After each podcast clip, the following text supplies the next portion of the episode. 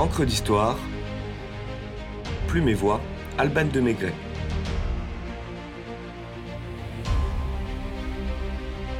Giacomo Casanova, s'il n'était pas celui que l'on croit.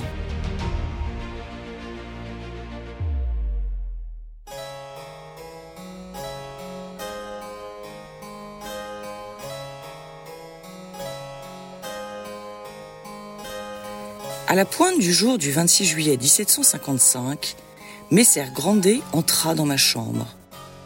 Me réveiller en sursaut, le voir et l'entendre me demander sèchement si j'étais Jacques Casanova fut l'affaire d'un instant. À peine eus-je répondu affirmativement à cette question que mon homme me somme de lui livrer tous mes papiers. Aussi bien ceux écrits de ma main que ceux d'une main étrangère, et m'ordonne de m'habiller et de le suivre. Je lui demande en vertu de quelle autorité il agissait ainsi. Il me répondit au nom du tribunal de l'Inquisition d'État. Ce mot seul suffit à m'anéantir. Écrit Giacomo Casanova dans Histoire de ma vie. Arrêté pour sorcellerie, libertinage et occultisme, le Vénitien se retrouve le soir même au plomb, la prison du palais des Doges.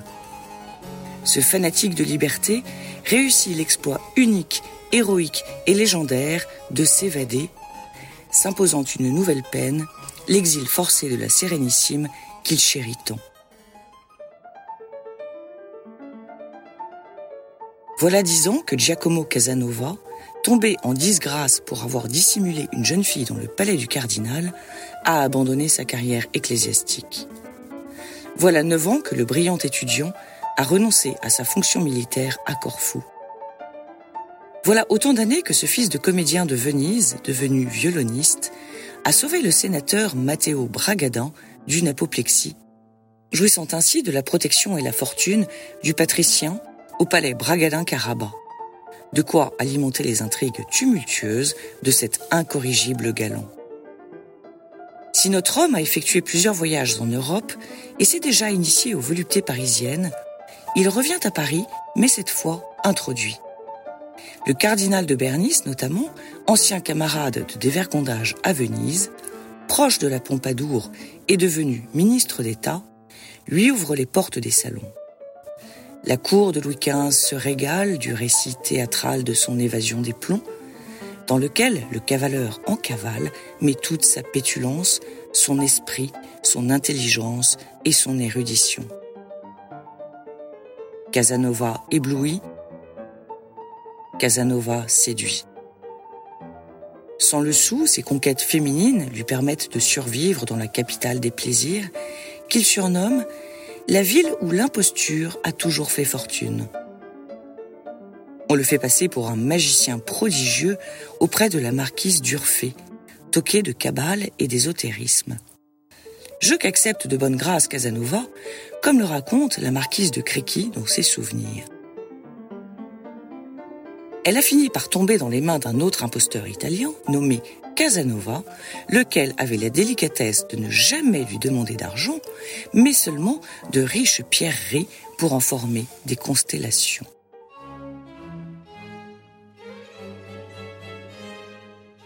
Les caisses de l'État vont mal et les travaux de l'école militaire piétinent. Joseph Paris Duvernay, l'intendant du projet, cherche 20 millions de francs, une somme colossale. Avec son audace extraordinaire, l'aventurier vénitien prétend avoir la solution pour gagner cinq fois cette somme sans alourdir les impôts des contribuables et sans toucher au trésor royal. Casanova n'a alors aucune solution pour assembler un tel magot et se fait souffler l'idée par le financier lui-même. Agrémentant le concept de loterie de quelques améliorations, il en récolte les honneurs et la pérennité. Ainsi est mise en place à Paris une loterie royale sur le modèle de celle de Gênes. Les joueurs achètent des billets et misent sur 1 à 5 numéros sur un total de 90. L'ancêtre du loto national est né, l'école militaire continue de s'ériger, les bénéfices de Casanova de s'empiler.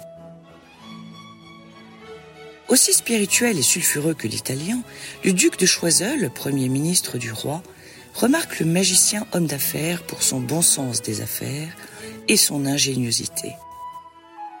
Il lui confie des missions d'espionnage ou de diplomatie dont il s'acquitte avec brio. Et lorsque les affaires marchent moins bien, le faune en bas de soie, comme le surnommera Barbet d'Aurevilly, va parcourir d'autres cours européennes, se mettre en scène, captiver le beau sexe au-delà des frontières, saisir toutes les opportunités, fréquenter le Vatican ou les tripots, les palais ou les bordels, jouer, jouer, jouer encore. Plus que les paysages, ce sont les hommes, et aussi beaucoup les femmes, qui l'intéressent dans les voyages. Il me dit qu'il est un homme libre, citoyen du monde, écrit Béa Louis de Murals à Albrecht von Haller. Giacomo observe les coutumes, analyse les singularités de chaque pays, de chaque classe sociale, avec un œil aiguisé mais bienveillant sur la nature humaine, parfois pinçant lorsqu'il raille la noblesse vénitienne. Ambitieux, opportuniste, le seul moteur de Casanova est la jouissance. Non pas la jouissance égoïste, mais la jouissance partagée. Il considère que l'homme est fait pour donner, la femme pour recevoir. Une idée révolutionnaire en ce XVIIIe siècle. Peu lui importe d'être riche ou pauvre. Peu lui importe si les moyens sont vertueux, et ils le sont rarement. S'il a possédé plus d'une centaine de femmes, il n'est pas un collectionneur comme Don Juan. C'est un sentimental, insensible. Dénué de mépris, il traite ses conquêtes avec tendresse et délicatesse. Il s'y attache, les écoute, les aime, souffre quand vient l'heure de la séparation. C'est un antisade, un pygmalion, un cœur d'artichaut un peu fleur bleue. S'il n'a pas de morale, il ne s'attaque pourtant pas à elle comme son homologue fictif, créé par Molière, dont le cheval de bataille est la destruction des codes sociaux, religieux et politiques. Lui les respecte. Dans le fond, c'est un idéaliste. S'il enfreint les lois, s'il joue le mystificateur, c'est uniquement pour assouvir sa soif de liberté. Jamais pour remettre en cause un système. Une sorte de dandy à voleur qui ne se retrouve pas dans les valeurs bourgeoises et qui évoque les événements de 1789 comme la maudite Révolution de France. Homme de lettres, auteur sous le pseudonyme de Chevalier de Saint-Gall, de romans et de drames, il participe à Prague avec Lorenzo da Ponte à l'écriture d'une partie du livret de Don Juan de Mozart, sans doute pimenté par ses propres frasques. Après un retour de quelques années dans la cité des Doges, qu'il est à nouveau contraint de quitter, et quelques autres voyages, Casanova se retire en 1789 en Bohême, où il devient le bibliothécaire du comte Waldstein.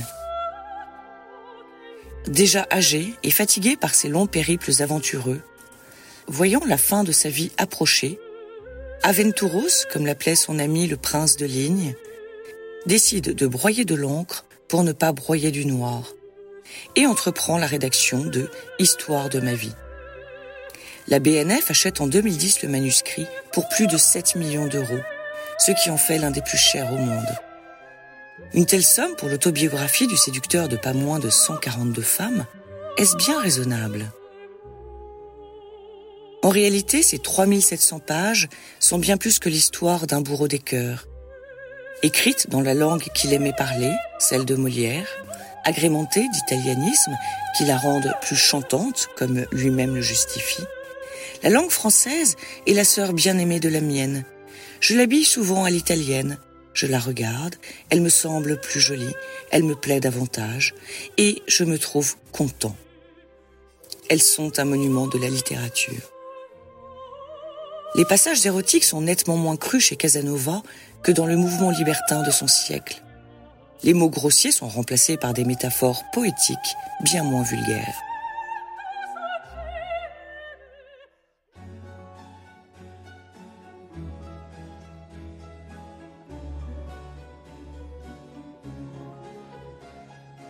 D'un côté, le récit est un témoignage unique des coutumes européennes d'une époque, comme le rappelle Blaise Sandrard dans Prodomo. Je considère les mémoires de Casanova comme la véritable encyclopédie du XVIIIe siècle. De l'autre, il vient affranchir Casanova du mythe que l'inconscient collectif lui est attaché, celui d'un tombeur sempiternel qui s'adonne sans scrupule à la luxure, y compris dans le viol et l'inceste. Tous les spécialistes du personnage s'accordent à dire qu'Histoire de ma vie dévoile au contraire un grand écrivain et un homme fragile, bien loin du dominateur, se moquant de lui-même, soucieux de prouver l'égalité des sexes et de donner aux femmes la place dont le siècle les prive, sans mentir sur son absence de moralité, mais cherchant à séduire encore et toujours par une plume captivante, affriolante presque. C'est donc là que se produit la réussite magnifique et presque unique que représente Casanova, souligne Stéphane Zweig, grand admirateur, je cite, d'un homme de plaisir et de passion, typique dévorateur de chaque moment, dans trois poètes de leur vie, Stendhal, Casanova et Tolstoï, parus en 1920.